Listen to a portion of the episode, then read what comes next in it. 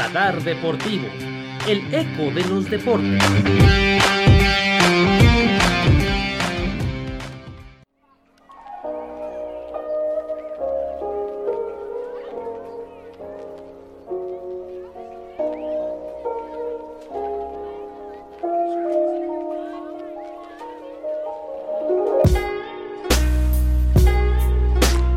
Faltan menos de 50 días para Tokio 2020 y esta ocasión toca hablar acerca del deporte de las raquetas, el tenis, el tenis de mesa y el badminton.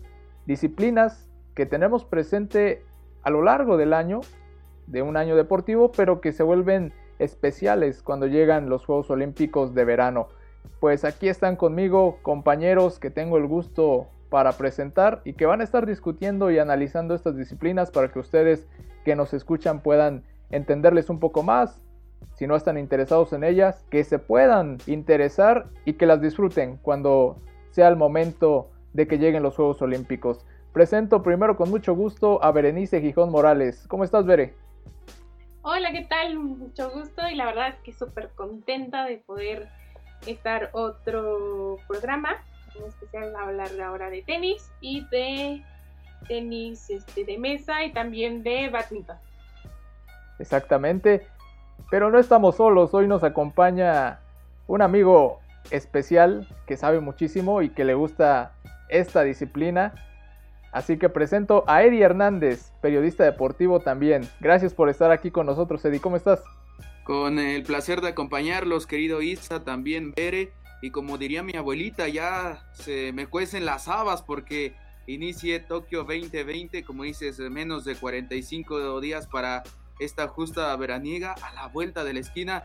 Así es que con todo a darle un placer acompañarles y por supuesto hablar de uno de los deportes que en lo personal me apasiona mucho como lo es el tenis y vamos a estar tocando los, los deportistas, los tenistas más importantes de cara a Tokio 2020. Así que pues vamos a iniciar ya de una vez con la disciplina primero del tenis, que estoy seguro que muchos ubican y que muchos conocen y que disfrutan tanto así como lo dijo Eddie. A mí personalmente también me gusta, pero no soy un experto, ¿no? Por ahí Djokovic es mi tenista favorito masculino del momento y Naomi Osaka es mi tenista femenina favorita del momento y creo que tenemos grandes posibilidades de ver a ellos dos, pero el tenis, una disciplina que ha estado presente desde la primera edición de los Juegos Olímpicos, allá en el lejano Atenas 1896, y que ha venido formando parte oficial del programa olímpico, pues año con año. A ver, primero, ¿cómo se juega el tenis? ¿Cuáles son algunas de las reglas para que podamos pues entender cómo se disputa un juego, un partido y al momento de que llegue la competición de Tokio, pues no se nos haga extraño, ¿no? ¿Qué es un punto? ¿Cómo se marca eh, cuando alguien gana un set? Es más que es un set, ¿no? Y este tipo de cuestiones. Así que, Eddie Hernández, si puedes explicarnos un poco del deporte en sí, cómo se juega, algunas de sus reglas y qué es lo que podríamos ver en, en Tokio 2020 en sí, si hay algunas diferencias, ¿no? Con respecto a estos grandes torneos que tenemos año con año en el tenis. Claro que sí, Isa, pues de entrada ya tenemos un problema con eso de que dijiste que tu favorito es Novak Djokovic, porque acá el preferido de este lado es Rafael Nadal, pero bueno, ojalá que se puedan enfrentar en la final de Tokio 2020. Pues sí, mira, el tenis es un deporte que se juega de manera individual o de forma, o, de, forma de dobles, ya sea los dos deportistas, hombres o mujeres, o también el dobles mixto. La esencia de este juego es pasar la pelota con una raqueta de un lado al otro, obviamente delimitada por una cancha, por una pista que también se le llega a llamar, con diferentes dimensiones. Por poner un ejemplo, las medidas prácticamente son 24 metros eh, de largo, 12 metros de cada, de cada lado, después se divide por, por, una red y del otro lado 12 metros. Así es que digamos que en general o en esencia de toda la, la longitud es de 24 metros y ya a lo ancho 10 metros con 80 centímetros. Es eso, se, delimita, ahorita pues no tenemos eh, cómo, cómo, marcarla con una imagen, pero se delimita por varias líneas, eh, los puntos de saque, el área de saque, el área eh, profunda también, la línea profunda en donde se pueden marcar buenos o malos los puntos. Y la idea, por ejemplo, en individual es pues pasar la pelota de un lado al otro sin que dé dos botes. Ya al momento de que, de que la pelota eh, bota, bota de dos veces, pues se le, está, se le estaría dando el punto a, tu contrincante, que en este caso pues se pierde ya, ya este, este juego, por, por llamarlo así se puntúa de manera diferente a como a lo mejor se conoce y, voy a hablar un poquito sobre la historia si me lo permiten compañeros porque eh, por ejemplo en los ATP Masters 1000 que tenemos a lo largo de, la temporada en tres sets pero los Grand Slams y el que y con lo que vamos a tener en Tokio 2020 es a cinco sets y es el que gane tres de, de, de cinco de estos sets ¿Cómo se dividen los sets? Bueno, cada set es eh, cuando se gana a seis, a seis games, a seis juegos, como se le dice acá, acá en México, y cada juego el jugador tiene que sacar la victoria en cuatro puntos, empezando de, desde cero, que en el argot tenístico se le llama love, así lo, incluso cuando nosotros vemos en la... Eh, en las transmisiones que nos pasan las diferentes eh, televisoras de de tenis, cuando por ejemplo empieza es love, love, love, o sea, 0-0. ¿Y por qué se llama esto? Tiene, tiene mucha historia, tiene un tinte especial que obviamente ha ido cambiando con el paso del, tiempo y que se tiene en la memoria y se tiene como esencia. Y salió de la Gran Bretaña este, este término porque dice que solo, solo cuando no tienes nada es cuando puedes dar amor. Entonces es a partir de ese término el cero en donde en el tenis se le llama se le llama love. Y de ahí se puntúa base en las manecillas del reloj de izquierda a derecha o más bien en la secuencia de las manecillas. Tenemos eh, el primer punto ganado del deportista que son 15, el segundo punto que se pone como 30, tercer punto que es 40, que antiguamente era 45, también hay muchas teorías de cómo esto cambió y por qué se le puso 45 y la modificación, pero se dice que en inglés era más fácil poner eh, o decir 40 eh, a un 45. 40 es 40 y 45 es 45. Entonces, para hacer un poco más específico este término, bueno, o más específico y más dinámico y que no cobrara tanta relevancia y no le costara a los jueces que son los que pues, regularmente están diciendo estos marcadores, se les puso el 40 y ya después, al último punto que es el cuarto, cuando se gana este juego, eh, es el, el 50, dependiendo del Dios, o el 60, pero pues prácticamente ese ya no aparece en las pizarras que vemos en las transmisiones. De esta manera, de esta manera se puntúa. Bueno, solo puede existir un empate en cada uno de los juegos entre los rivales, ya les decía, ya sea individual o también en dobles, que es 40-40, es decir, cuando los jugadores, uno de cada, de cada lado, gana eh, tres puntos antes de finiquitar este juego. Entonces eso se le llama deuce, que es, es un empate, viene, el deuce viene de una de una palabra francesa, pues a lo largo de los años también se fue malinterpretando y quedó nada más como Dios.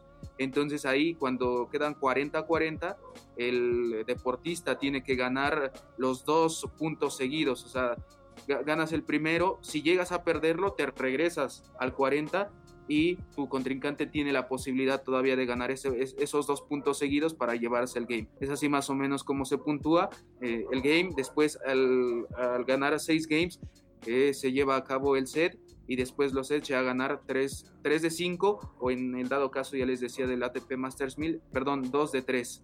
Así es más o menos la, puntuación y nada más para terminar, esto eh, Bere y, y, e Isa cuando existe un, empate a seis games, es decir, que tenemos 6 a 6, eh, se viene lo que es el tiebreak. En, en español se podría traducir como un quiebre del, del, empate, es decir, del 6 a 6. Entonces ya cuando se gana es a ganar el mejor de 7 puntos que regularmente se están pasando la batuta a cada uno de los, de los tenistas. Y si ganas 7-6, 7-5 por ahí, pues ya te llevas ese, ese set 7 a 6. Entonces es más o menos eh, la esencia de este juego y la puntuación. Sí, ok, pues ahí está un poco de la explicación. Ahora, a ver la superficie, porque también me gustaría que, que viéramos eso, ¿no? Hay diferentes tipos de superficie, pero en Juegos Olímpicos, ¿en qué se juega? Por ejemplo, en Londres yo me acuerdo que se jugó en césped, ¿no? Ahí en Wimbledon. Pero, por ejemplo, en Tokio No sé si también vayamos a tener esa cuestión o hay algo reglamentado, ¿no? Que te digan los Juegos Olímpicos. No, en Juegos Olímpicos nada más es eh, pura arcilla, ¿no? O es césped, no lo sé. Ahí, ¿cómo, está la cuestión? Sí, no, hay como tal una regla porque eso lo determina el Comité Olímpico Internacional, el organizador, por supuesto, con la Federación Internacional de Tenis. Todo tiene que ver con el, con el presupuesto de, de, en este caso, del país sede y también de, la esencia del país, porque desde 1988 que se reguló y después de todo este largo periodo a partir de París 1924, solo han existido dos ediciones de Juegos Olímpicos con dos superficies diferentes que eh, contrarias a la dura, es decir, Seúl 88, hasta acá han existido, pues, ¿qué te diré? Cinco o seis ediciones en cancha dura la edición de Barcelona 1992 se dio en arcilla, que es el, polvo de ladrillo, la tierra batida, como se le conoce, y ahorita que estamos en esta temporada de Roland Garros, pues es muy conocida, y es porque en España eh, la, tierra, la tierra batida y los grandes deportistas, los grandes tenistas se acomodan mejor a esta superficie y obviamente quieres tener una ventaja competitiva con tus rivales. Entonces tiene que ver un poquito más, más, eh, más con esa cuestión. En Wimbledon, que fue eh, la segunda edición y la última que tuvimos una superficie diferente, fue en césped, que precisamente fue en, en All England Club que es donde se lleva a cabo este tercer Gran Slam del año, que lo vamos a tener también en este año 2021, en algunas semanas antes precisamente de que se lleven los Juegos Olímpicos de Tokio 2020. Entonces tiene que ver mucho con, la esencia, mucho con lo que el país en turno, en turno marque y en donde pues también cada una de las superficies, cabe resaltar compañeros, pues tiene su matiz, ¿no? Tiene sus ingredientes especiales porque eh, por ejemplo, en la arcilla, contrario con la cancha dura, el bote es diferente, la forma de jugar es diferente, el acomodo del cuerpo, por ejemplo, para rematar un, servicio, un drive o lo que sea, eh, es diferente por lo mismo de que la misma superficie te invita a, a cambiar tu juego. Entonces es, es con base ya en, en este tipo de reglamentación y en Tokio 2020 vamos a tener la cancha dura, que también hay que destacar que esta superficie es es muy, muy accesible en cuestión económica para mantener, para también eh, construirla y demás, pero es donde los deportistas más se lesionan. Entonces, ah, tenemos eh, lesiones de rodilla, de la cadera, de la espalda, es las que más se dan precisamente por jugar en este tipo de, de superficies. Y, por ejemplo, en el césped, como lo es en Wimbledon, que regularmente tenemos un corto periodo de temporada a lo largo de los años, es la más ad hoc para los deportistas, aunque también el bote es diferente, pero acompaña mucho a este tema físico de cada uno de los tenistas. Sí, correcto. Hablando de, pues la sede de Tokio va a ser el Parque Deportivo de Ariake, ahí situado precisamente en la bahía de Tokio. Pero también algo que tenemos que resaltar, Bere, es que pues, el programa de la competición incluye los individuales, tanto para hombres y mujeres, por equipos, hombres y mujeres, pero los mixtos, ¿no? Que es una constante que hemos venido viendo en Tokio 2020 en otras disciplinas, ¿no? Que van a probar por primera vez competir eh, en equipos mixtos, que ya hemos hablado en los capítulos anteriores, que Tokio trata de hacer estos juegos más equitativos, pero el tenis está presente también una vez más aquí, ¿no, Bere? Y que también lo hemos visto en competencias como clavados, que se está incluyendo cada vez más este equipos mixtos. Yo la verdad me, estoy comiendo las uñas y todo por ver a Roger Federer en esta competencia. La verdad siento que es uno de, va a ser un, un, gran momento, en especial porque ha sido uno de los tenistas que más ha insistido en esta cuestión de ir a Juegos Olímpicos. Se retiró un momento para poder eh, terminar de recuperarse de las lesiones que había tenido con el objetivo claro de ir a Juegos Olímpicos. Entonces, incluso hasta no hace muchos días, estuvo declarando que, desea que, obviamente, si los juegos se llegaran a, cancelar por, por la pandemia, sería una de las noticias más tristes para él, que obviamente lo entendería, pero sería una de las cuestiones más tristes para él, porque él lo que desea es ir a, Juegos Olímpicos y refrendar lo que ha hecho. Eh, perdió, si no mal recuerdo, en Londres, quedó en segundo lugar y precisamente por las lesiones. En Río no le fue nada bien, se tuvo que retirar por problemas físicos en la espalda y en las rodillas. Esto no le permitió em, continuar en su camino a la medalla olímpica y lo ha mencionado en diversas ocasiones. Él quiere conseguir, antes de retirarse, lo que quiere llevarse es el oro. Ese es su objetivo claro y ahora tiene la oportunidad en Japón de poder hacerlo. Entonces, pues a ver quién es el valiente de los demás competidores tenistas que le refrendan y que tratan de, evitar ese camino a Federer. Sí, eso es algo que tienen en particular también los Juegos Olímpicos respecto al tenis y que también podemos observar en otras disciplinas, que tenistas profesionales, o, sea, grandes estrellas del mundo del deporte, van a competir a los Juegos Olímpicos, ¿no? Y es el caso que mencionas, por ejemplo, con Roger Federer, pero hemos visto a las estrellas que yo les decía eh, al inicio, Eddie ya se decantó por eh, Nadal, entonces también tenemos esa cuestión. Y Eddie, ¿qué figuras vamos a poder ver en Tokio 2020? Porque, como dice Bere, a algunas se les acaba el tren, ya sea por lesiones o por cualquier otra circunstancia, pero vienen figuras jóvenes, ¿no? Entonces, ¿a quiénes crees que podamos ver en todo lo alto en Tokio 2020?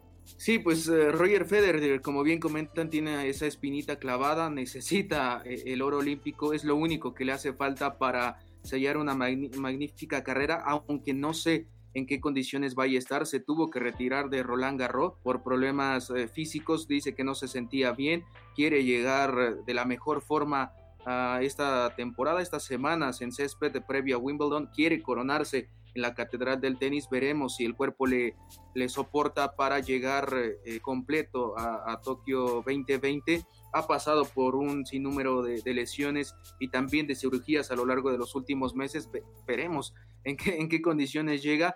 Eh, yo creo, o bueno, al menos en mi consideración, que está un, escalón por debajo de los dos que mencionamos al principio, de Novak Djokovic y de, y de Rafael Nadal. Djokovic porque ya es un viejo lobo de mar, ya sabe lo que es eh, lo que es tener una medalla en Juegos Olímpicos. Rafael Nadal también, que lo hizo en Beijing en 2008. Entonces, eh, es, para mí esos son de, los dos grandes favoritos que tienen que llegar eh, también al 100%. Han tenido problemas de lesiones. Ahora, con esta temporada típica que tuvimos en el 2020 y, e iniciando en esta de 2021, el trajín es importante con lo que pueda suceder, los torneos son muy cortos, entonces aquí tendrá que venir una dosificación en, el tema porque son, eh, pues sí, eh, torneos importantes que se juegan al mil por ciento, que no escatiman en ningún esfuerzo, entonces veremos, pero para mí Novak Djokovic y Rafael Nadal son, son las dos grandes figuras a seguir, aunque de las promesas también aparece por ahí Alexander Zverev, el, el alemán, y Dominic Thiem, que quedó eliminado muy temprano en Roland Garros, el, eh, el tenista austriaco. Eh, entonces veremos, son de los que se espera grandes cosas, pero que les falta el, este, el último escalón, el último jalón para convertirse para muchos en el relevo de estos tres grandes tenistas. Y cuidado con lo que pueda suceder con Juan, Juan Martín del Potro, que es dos veces medallista olímpico, nos ha regalado, bueno, yo recuerdo torneos tanto en olímpicos como Masters 1000 y Grand Slam impresionantes de la Torre de Tandil, como le dicen en Argentina, ha estado lesionado desde diciembre de 2019. No, ha, no, ha sido, no han sido sus años, no han sido sus meses. De hecho, desde que ganó el US Open ya hace bastantes años, le han aquejado muchas las dolencias en la muñeca, en la rodilla, en la espalda, pero eh, es de los que tiene pundonor, es de los que tiene pasión y es de los que dijo que pues este torneo le motiva, yo creo que como a muchos otros, entonces yo no descartaría, todavía no da un anuncio oficial, una declaración de si va a estar o no, pero yo no lo descartaría en dado caso de que esté en Tokio 2020. Otro de los que para mí es, es importante por ser el anfitrión, por estar en su país, es Kei Nishikori, el japonés que fue bronce en, en Río 2016 eh, que sabemos que siempre el estar en tu casa, en unos Juegos Olímpicos, siempre viste, y no solo en el tenis, en todas las disciplinas, y regularmente, en este, o bueno, más bien en este caso, Japón le ha apostado bastante, le ha, le ha puesto todas las monedas ahí a esta edición de Juegos Olímpicos. Incluso se dice que por ahí desde Londres 2012 para llegar al 100% le metió económicamente, entonces veremos. Entonces yo creo que Kei Nishikori puede ser de las grandes sorpresas, a lo mejor no para llevarse el oro, pero sí para competir por una de plata, por una de bronce, que ya lo comentamos en eh, Río 2016, fue de las importantes. Y en el tema femenino, que también hay que descartar, pues se fue o hasta hace algunas horas todavía estaba Mónica Puch, la puertorriqueña que fue oro en Río 2016, pero por un problema de lesión que también eh, le viene molestando hace, hace muchos meses, pues dijo que no va a estar, que le da mucha tristeza eh, el no poder refrendar esa medalla áurea que consiguió en Río 2016, así es que se va la favorita y también de las que a mi consideración son las que levantan la mano, nunca podemos descartar a Serena Williams, la estadounidense, que no ha tenido buenos torneos, que no ha tenido eh, buenos meses en este circuito. La eliminaron en Roland Garros, en Australian Open tampoco pudo pues, echar eh, fe de, toda su condición. Pero estos torneos que son cada cuatro años y que cada deportista lo espera, no sabes en qué condición es la máxima ganadora en torneos de Grand Slam. Entonces, este, pues veremos qué es lo que pasa con Serena y con su hermana Venus Williams, que hacen una dupla impresionante que ya fueron eh, tres veces medallistas de oro en las ediciones, si no mal recuerdo, Atenas 2004, eh, Beijing 2008 y Río 2016. Eh, se subieron a lo más alto del podio en, dobles, así es que son de las grandes favoritas para, para llevarse esta, esta medalla de oro. También está la bielorrusa Victoria Azarenka, a Petra Vitova, la, la, tenista checa, que son de las más importantes, aunque también hay que, hay que decirlo, para mm, deportistas que no están en el radar, en el ranking de la ATP y que también representan a lo mejor a países latinoamericanos, a países que no tienen eh, pues mucho éxito en este deporte, pues se abren las puertas para poder competir. Es una gran ventana para cada una de, las deportistas, hombres y mujeres, de presentarse en, en, unos Juegos Olímpicos y también este envío anímico y también este envío tenístico que tienen les pueden ayudar, aunque sí, hay muchas por encima del resto. Y para mí la gran favorita que mencionaban hace algunos segundos es Naomi Osaka sin duda alguna. Es la, japonesa que tiene grandes condiciones, que ya es ganadora de tres Grand Slams eh, desde 2018, que fue el primero en el US Open, y que ha tenido problemas con la depresión, con la ansiedad, y que por eso también eh, tuvo que salir de, de Roland Garros, pero al estar en su país, con su gente, no sabemos cómo vaya a estar todo el tema del de, aforo por la contingencia sanitaria, pero el hecho de estar en su sede la convierte para mí en la favorita porque es la, que viene marcando el paso en todo, este circuito tenístico para mujeres. Sí, exacto, pues ahí está el panorama amplio de las figuras que pues esperamos eh, ver en Tokio 2020, sin duda alguna es un torneo de, de nivel impresionante, ¿no? No le pide nada a los torneos que tenemos, a los abiertos, a los slam, así que pues igual estamos ansiosos de que esto comience. Hay que decir que estos atletas, o sea, no van en representación de ellos, ¿no? De su nombre sino que van en representación de sus países, ¿no? Nadal va por España, Djokovic va por Serbia, Venus va por Estados Unidos, Osaka por Japón. Y hablando de los, de los más ganadores, precisamente del tenis, ¿no? En los Juegos Olímpicos, tenemos el registro histórico, el ranking histórico, para que ustedes se den una idea de cómo está esa cuestión. Estados Unidos figura en el primer lugar, 21 medallas de oro, 6 de plata, 12 de bronce para un total de 39. Ah, en el segundo puesto aparece la Gran Bretaña con 17 oros, Francia en el tercer lugar con 5 oros, Rusia en el cuarto con 3 junto con Sudáfrica, España aparece en la sexta posición empatado con 2 oros junto con Alemania, Suiza y Chile y en el número 10 aparece ese famoso equipo unificado, ¿no? que también se hace presente en los Juegos Olímpicos. Así que de esas naciones, pues podemos esperar también ver que los tenistas que ya mencionamos puedan obtener más medallas para esto si haya un registro histórico de esta, de esta manera. Sí, la verdad es que va a ser sumamente interesante ver cómo, cómo sigue la competencia. Después de un año se pausó prácticamente el mundo. Como mencionaba Eddie, el tenis fue uno de los deportes que fue más golpeado en este aspecto muchos de los torneos se tuvieron que reprogramar, se tuvieron que posponer, hubo muchos contagios dentro de los mismos torneos en el que uno de los protagonistas sin duda y de hecho por eso perdió muchos puntos conmigo fue Novak Djokovic con los torneos y las fiestas y, y sin importar la pandemia, sus contagios. Y que al final esta enfermedad también les puede dejar ciertas secuelas a muchos de los jugadores. Todo parece indicar que salieron bien, en forma y que están listos. Ya veremos cómo les va. Sobre todo muchos de los tenistas que iban quizás avanzando en su carrera y que esta pandemia pues prácticamente les pausó eh, todos sus planes. Eh, muy pocos pudieron continuar de manera sin tantos problemas pero eh, se fueron juntando las lesiones, lo, este, las cancelaciones de torneos, reprogramaciones y todo ese tipo de cuestiones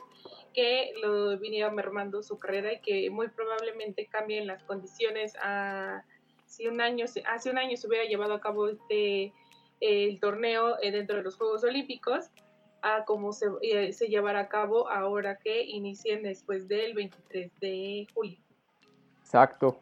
Pues ahí tenemos el panorama en cuanto al tenis. Cada quien agarre su favorito. Yo ya dije, voy con Djokovic y voy con Osaka, ¿no? Entonces, eh, Eddie ya agarró a Nadal, así que ya sabemos con quién va.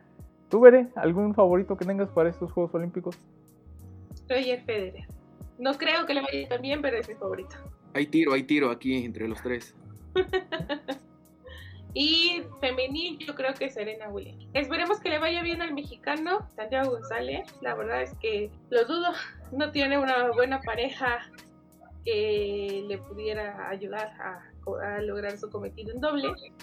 Entonces, pues esperemos a ver cómo le va. Si logra acceder más bien y si logra poder este, tener una buena competencia con algún otro mexicano ahí en dobles. Ok, pues sí, cada quien ya escogió a su favorito. Ustedes también escojan al suyo.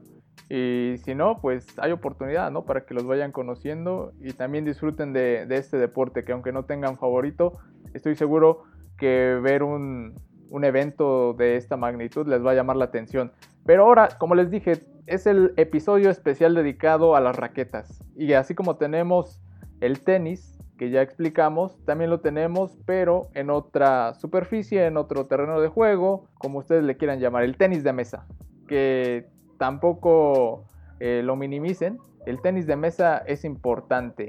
Así que hablando de esta disciplina, que igual tiene su recorrido ahí en los Juegos Olímpicos, es diferente, ¿no? Porque si ustedes ven algunas situaciones, por ahí pueden encontrar videos y estoy seguro que muchos lo conocen porque también se le denomina como el famosísimo ping pong, ¿no? De alguna manera también se le conoce así porque estamos acostumbrados y este tenis de mesa que está presente desde los Juegos Olímpicos de Seúl en 1988 y que de alguna u otra forma se ha mantenido y es un deporte muy rápido, a mí la verdad me impresiona mucho cada vez que veo los duelos de, de tenis de mesa porque no alcanzo a comprender los reflejos y la técnica que utilizan estos atletas, unas pelotitas pequeñitas y que llegan a alcanzar velocidades de más de 80 kilómetros por hora.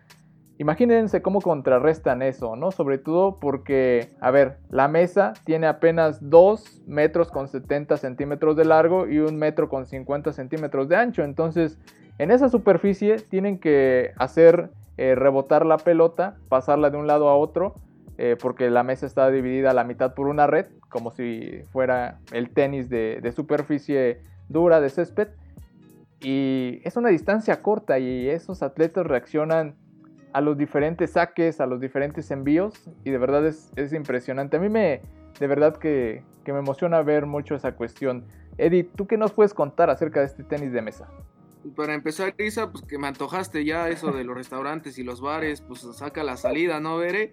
Para echarnos una cheve o algo, algo parecido y pues aunque no tengamos reflejos y con unas copas encima, pero le intentamos ahí al tenis de mesa. No, pero ya este, hablando en serio, para muchos, eh, incluso se han hecho estudios y para muchos especialistas es el deporte más complejo para jugar por todo lo que implica, por todas las condiciones que ya mencionaste, por todas las formas, por todos los recursos que deben tener cada uno de los, de los deportistas. Incluso se dice que a nivel lúdico es uno de los deportes más, eh, más jugados en el mundo. Se habla de 40 millones de personas y es que este tiene su variación, si lo podemos llamar de esa forma, en el tenis normal que acabamos de, de mencionar hace algunos segundos y, según la historia, según lo que se marca en los libros se dio por ahí de 1870, en el siglo XIX, cuando pues la lluvia no dejaba a las familias salir a, los, a las pistas, a las canchas de tenis normales, y es por eso que se inventaron este, este nuevo deporte, por llamarlo así. Los recursos, las herramientas ya estaban dadas, incluso se dice que iniciaron en una, en una mesa de billar porque no estaba presupuestado, le pusieron una red y a partir de ahí empezó este, este tema del, del tenis de mesa que ha estado presente desde, ya lo decía Seúl, 1988 y te comentaba que para muchos especialistas eh, es, uno, es el deporte más complejo por todo lo que implica. Hablamos de una pelota de menos de 3 gramos, 2.7 gramos para ser específicos, de raquetas muy pequeñas que deben ser lo más livianas posibles para eh, que le permitan al deportista golpearla y obviamente tener esa facilidad, pero también por los reflejos que debe tener cada uno cada uno de los jugadores por la posición del cuerpo, por la capacidad de reacción, por la estabilidad, por muchas cuestiones, eh, por la velocidad incluso, por la fuerza que se le tiene que imprimir a los tiros. Es un deporte completísimo que nos tiene, para mí, al borde del asiento. Lástima que eh, en, las transmisiones o las televisoras no nos pasen cada uno de los torneos, porque hay que decirle a la gente que hay copas del mundo europeos, pero pues la, televisión no nos pasa eh, estas competiciones y es hasta en los Juegos Olímpicos cuando, cuando las podemos ver, en donde China, por supuesto, lleva la mano, es la superpotencia de, este deporte, pero a mí en lo personal me, gusta mucho por la velocidad, por... Es que incluso vemos en, los tiros, hay, hay que pasarle y, sucede lo mismo que, que en el tenis, que no puede dar más de dos botes la pelota, pero con el efecto que se le imprime, puede llegar a pegar incluso en la línea, en lo más profundo de la, de la pista, este, perdón, de la, de la mesa, irse, incluso techar a, a un jugador y con las condiciones, pues con todos estos aditamentos que, tiene, que tienen los deportistas, la tienen que volver a poner del otro lado. Es, es impresionante lo que se vive, la tensión, el nerviosismo que se da en cada, uno de, en cada uno de los juegos. Lo vuelvo a comentar, a mí me tiene al borde del asiento cada, cada uno de, las, de los compromisos que se tienen y en donde por supuesto China en este Tokio 2020 levanta la mano porque pues ha arrasado, ha aplastado a cada uno de los rivales que tienen tanto en individual como en equipos y como en dobles mixto también. Incluso como lo mencionaba Isa, se puede hacer como de manera recreativa y en México es algo que le interesa y le interesa mucho. Incluso, no sé si ya lo había mencionado aquí o no, eh, Widobro, el integrante del grupo musical Molotov, este, organiza torneos de ping pong aquí en México.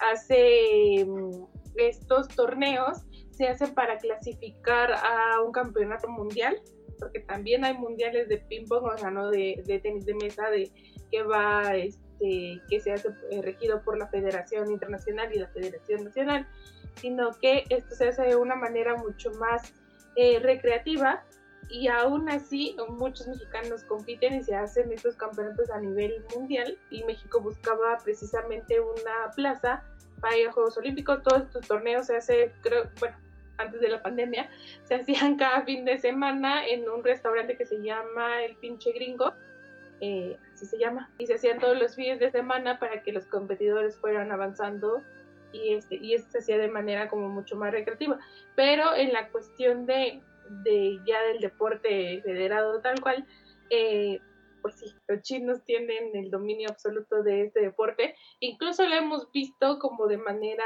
mm, pues por una cuestión de, de su cultura que, que se ha, visto plasmada en diferentes películas.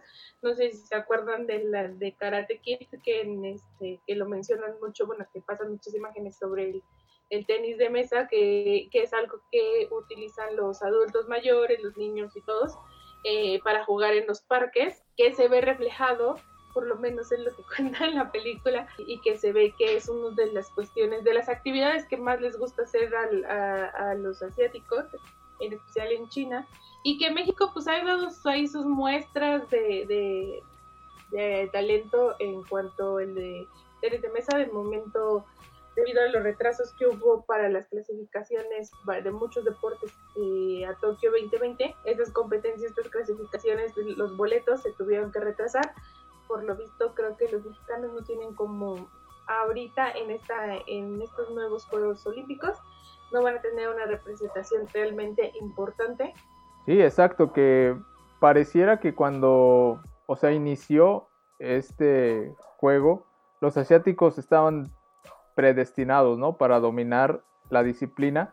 Eh, simplemente lo que dicen de China es impresionante. Ha ganado 28 oros de los 32 que se han disputado en las finales desde Seúl y son los favoritos, ¿no? Ahora, el programa también se divide de igual manera en la competición. Tenemos individuales, femenino y masculino, equipos, femenino y masculino, donde los equipos son conformados por tres atletas. Tenemos dos en juego y uno de reserva en la banca. Y también tenemos equipos mixtos, que es la, disciplina que va a estar presente, que Tokio ha estado tratando de implementar como lo mencionábamos. Y el medallero, el registro histórico, es corto, pero nos indica precisamente, ya les decíamos, China 28 medallas de oro. En segundo lugar está la Corea del Sur con 3 medallas de oro. Después le sigue Suecia con un oro en la tercera posición. Y de ahí, tanto Alemania como Japón, Corea del Norte y Singapur no han ganado ninguna medalla de oro, pero se reparten esos escaños o esos escalones dependiendo de las medallas de plata que tengan. Más abajo aparece China Taipei, Francia, la antigua Yugoslavia todavía conserva su lugar dentro del ranking histórico y por último los países que han ganado medallas ha sido Hong Kong y Dinamarca. De todos estos 12 países que tenemos en el registro histórico, podemos ver que 7 son de Asia, es decir, más de la mitad de los que tienen medallas son países asiáticos. Así que también no podemos descartar a los propios japoneses que van a jugar ahí, pero a los de Indonesia, que son muy fuertes, y desde luego a los daneses. Así que para que ustedes se den una idea también de las posibles naciones que podamos ver ahí enfrentarse en las finales, hay que decir que los enfrentamientos vienen a manera de eliminación, ¿no? Que tenemos una etapa donde empiezan a enfrentarse atletas, equipos, y que quien gane los partidos o los eh, enfrentamientos son los que van a ir avanzando en las llaves. Así que es esa cuestión con el tenis de mesa. Y ya para cerrar este especial de raquetas, no por menos importante, nos queda el badminton, que también es un deporte que quizá ustedes digan, ¿qué es el badminton? Ah, no, no les sonará porque realmente no es muy popular, pero es un deporte también que ha pertenecido a los Juegos Olímpicos, que está presente en el programa pues de la competición y que estoy seguro que alguna vez lo han visto y que a lo mejor ahorita no se acuerdan, pero aquí, al igual, utilizamos raquetas, eh, una red para dividir el terreno de juego, pero no utilizamos una pelota como tal. Aquí tenemos un famoso gallito, que se le puede llamar de esa manera, o incluso se le puede llamar volante. También hay que pasarlo de un lado para el otro, pero tiene esa característica que tiene plumas. Y si no estoy mal, son plumas de ganso las que se le colocan. Y también creo que por ahí los expertos dicen que incluso es más rápido el movimiento que tiene este famoso volante o gallito que una pelota de tenis eh, convencional o incluso que una de tenis de mesa.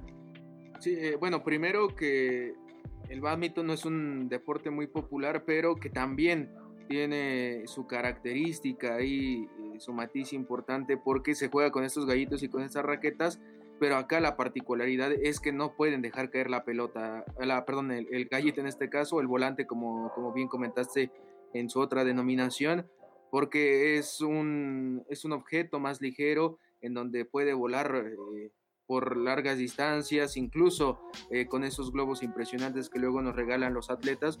Entonces ahí sí, eh, ya sea individual o por equipos, no se puede dejar caer el gallito. En dado caso de que caiga al piso, pues ya se le estaría dando el punto al, equipo rival. Esta es la, particularidad del badminton, aunque yo lo asocio mucho por el tema de los atributos eh, físicos, psicológicos, anímicos que se, debe, que se deben tener con lo que sucede en el tenis de mesa y porque también en este caso China levanta la mano y se pone como, como el más ganador en la historia de Juegos Olímpicos en este deporte por el tema de los reflejos, por el tema de la aceleración, por el tema de la concentración, que para mí es el punto eh, más importante en toda esta ensalada de, condimentos en cuestión de atributos eh, físicos y psicológicos. ¿Por qué? Porque la concentración eh, te hace anticiparte a los rivales, la concentración te hace saber qué es lo que va a hacer tu contrincante, cómo tú puedes responder para que no tengas precisamente una respuesta de, tu rival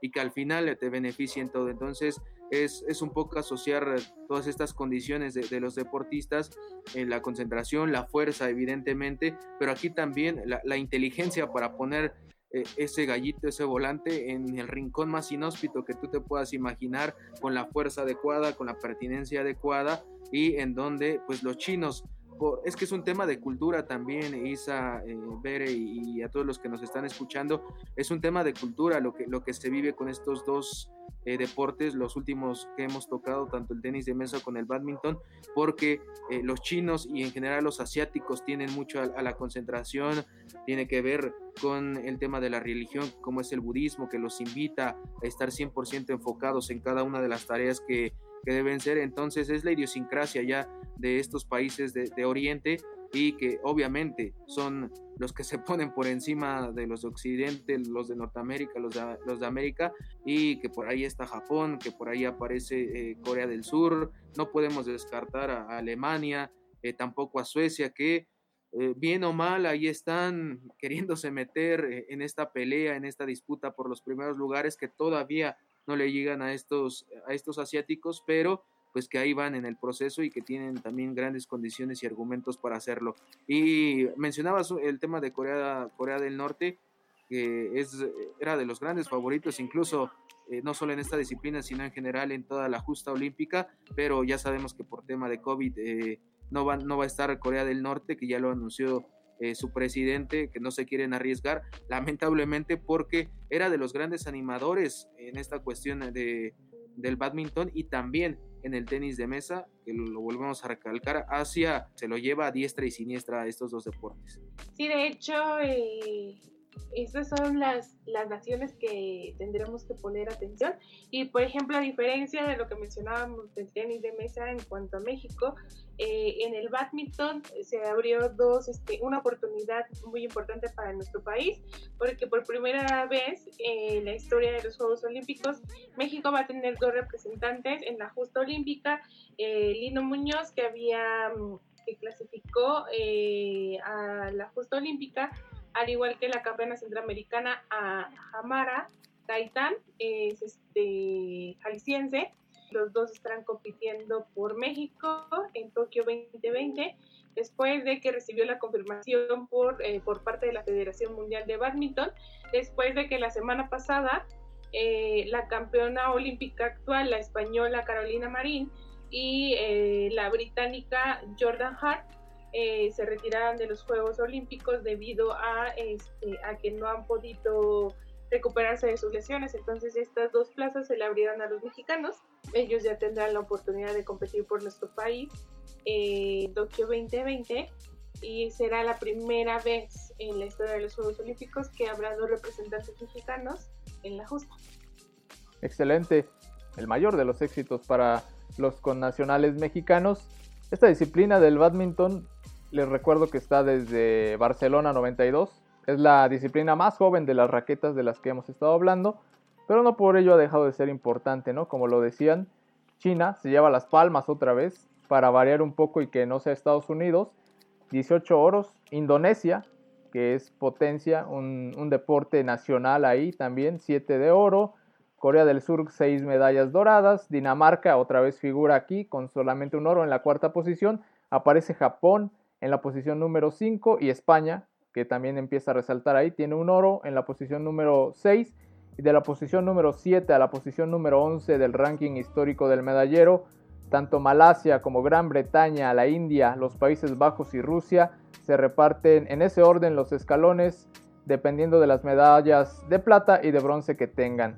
Pero es la cuestión con el badminton, yo les decía que de alguna manera aseguraba que lo conocían porque recuerdo que mi primer contacto con este deporte fue por un juego de mi alegría, que, era de badminton, y el comercial e, era muy curioso, ¿no? Porque le llamaban así a los gallitos y aparecían pollitos de verdad ahí, pero conózcanlo, de verdad que es impresionante, también es muy entretenido, y ojalá que se animen para que incluso puedan llegar a practicarlo y quien quite y después sean los próximos que estén representando a México en los diferentes torneos o en la misma justa olímpica.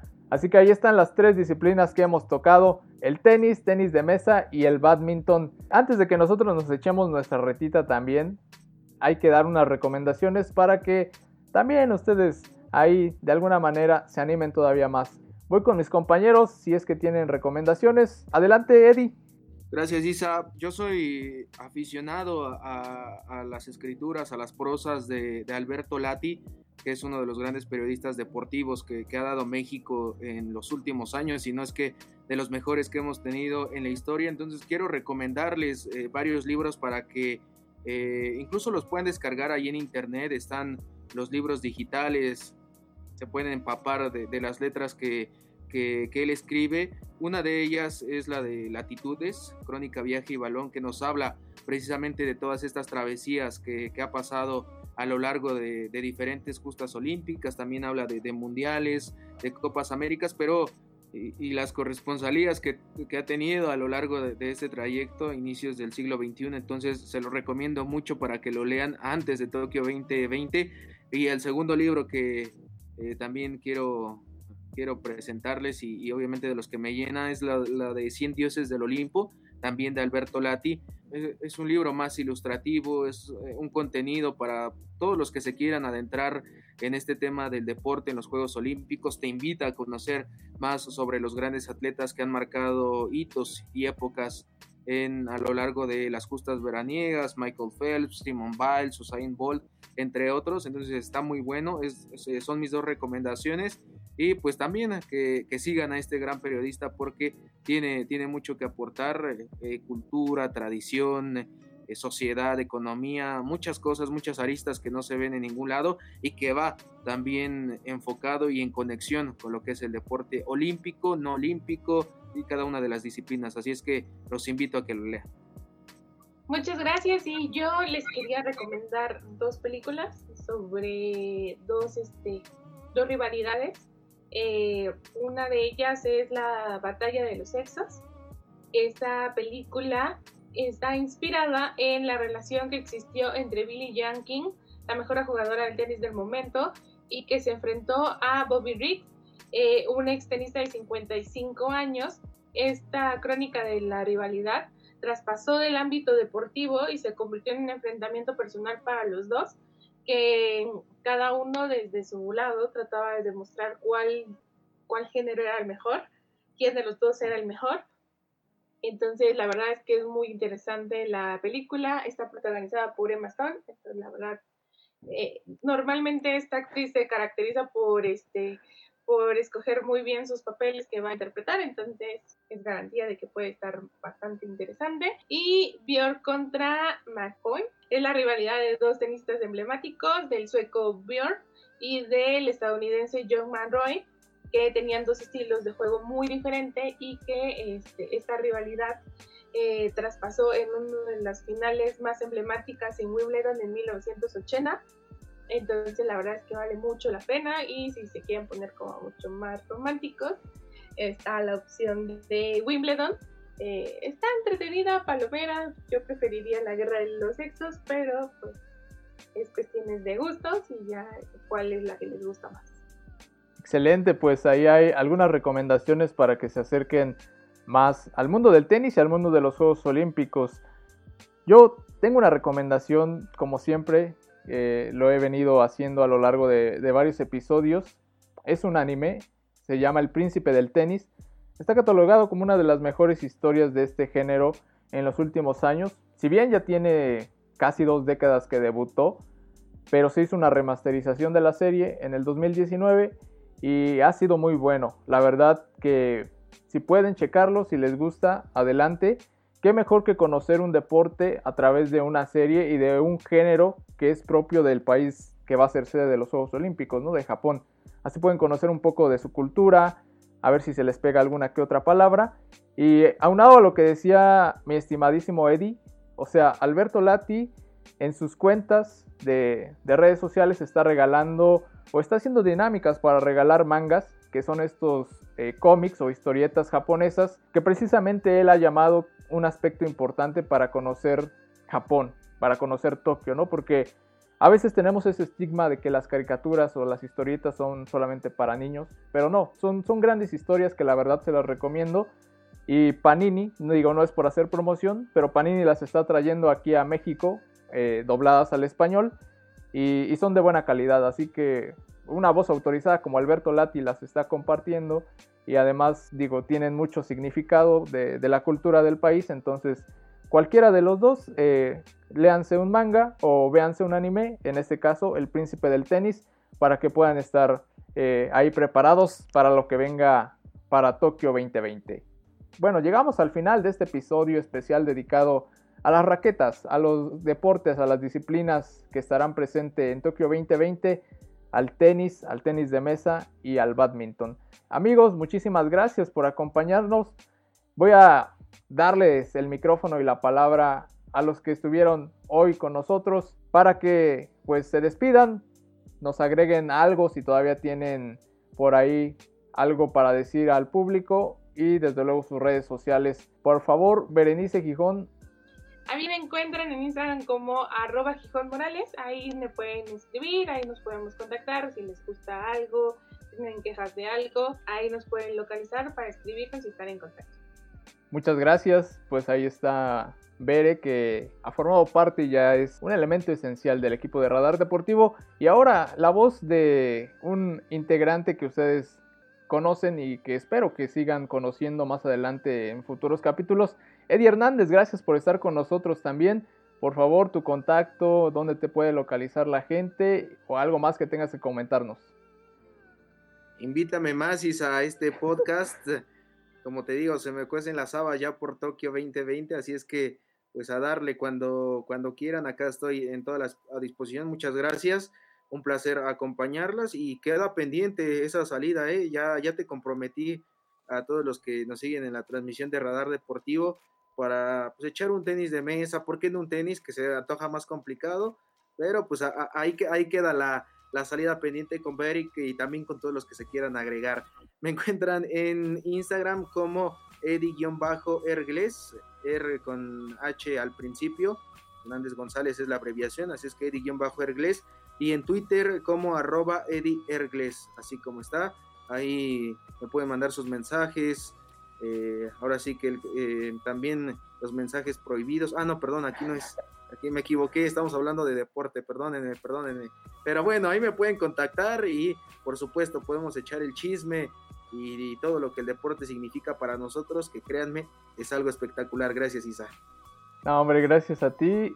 Pues sí, ya tenemos pendiente otra reta más ahora de, tenis.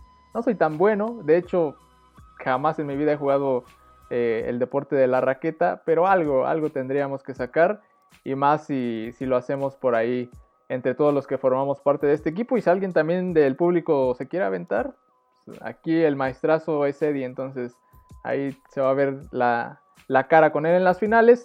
Y ya, pues para terminar, les recordamos nuestras redes sociales de este podcast. En Instagram estamos como arroba radar-deportivo y en Facebook como radar deportivo, el eco de los deportes. Saludos a todos los que nos escuchan en México y más allá de nuestras fronteras. Gracias por escucharnos en otros países, en todas las plataformas como Spotify, Apple Podcast, Google Podcast y directamente de la plataforma de Anchor.